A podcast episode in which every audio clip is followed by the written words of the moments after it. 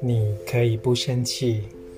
佛陀的最佳 EQ 处方，一行禅师。生气时，送给对方一份礼物。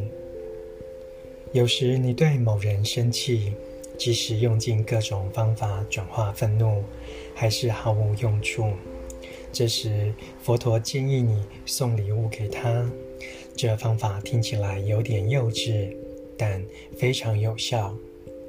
当我们对某人生气时，会想伤害对方，但如果送礼物给他，正可以将愤怒转化成想使对方快乐的情绪。因此，当你对某人生气时，就寄礼物给他，寄出去后就会立刻停止生气。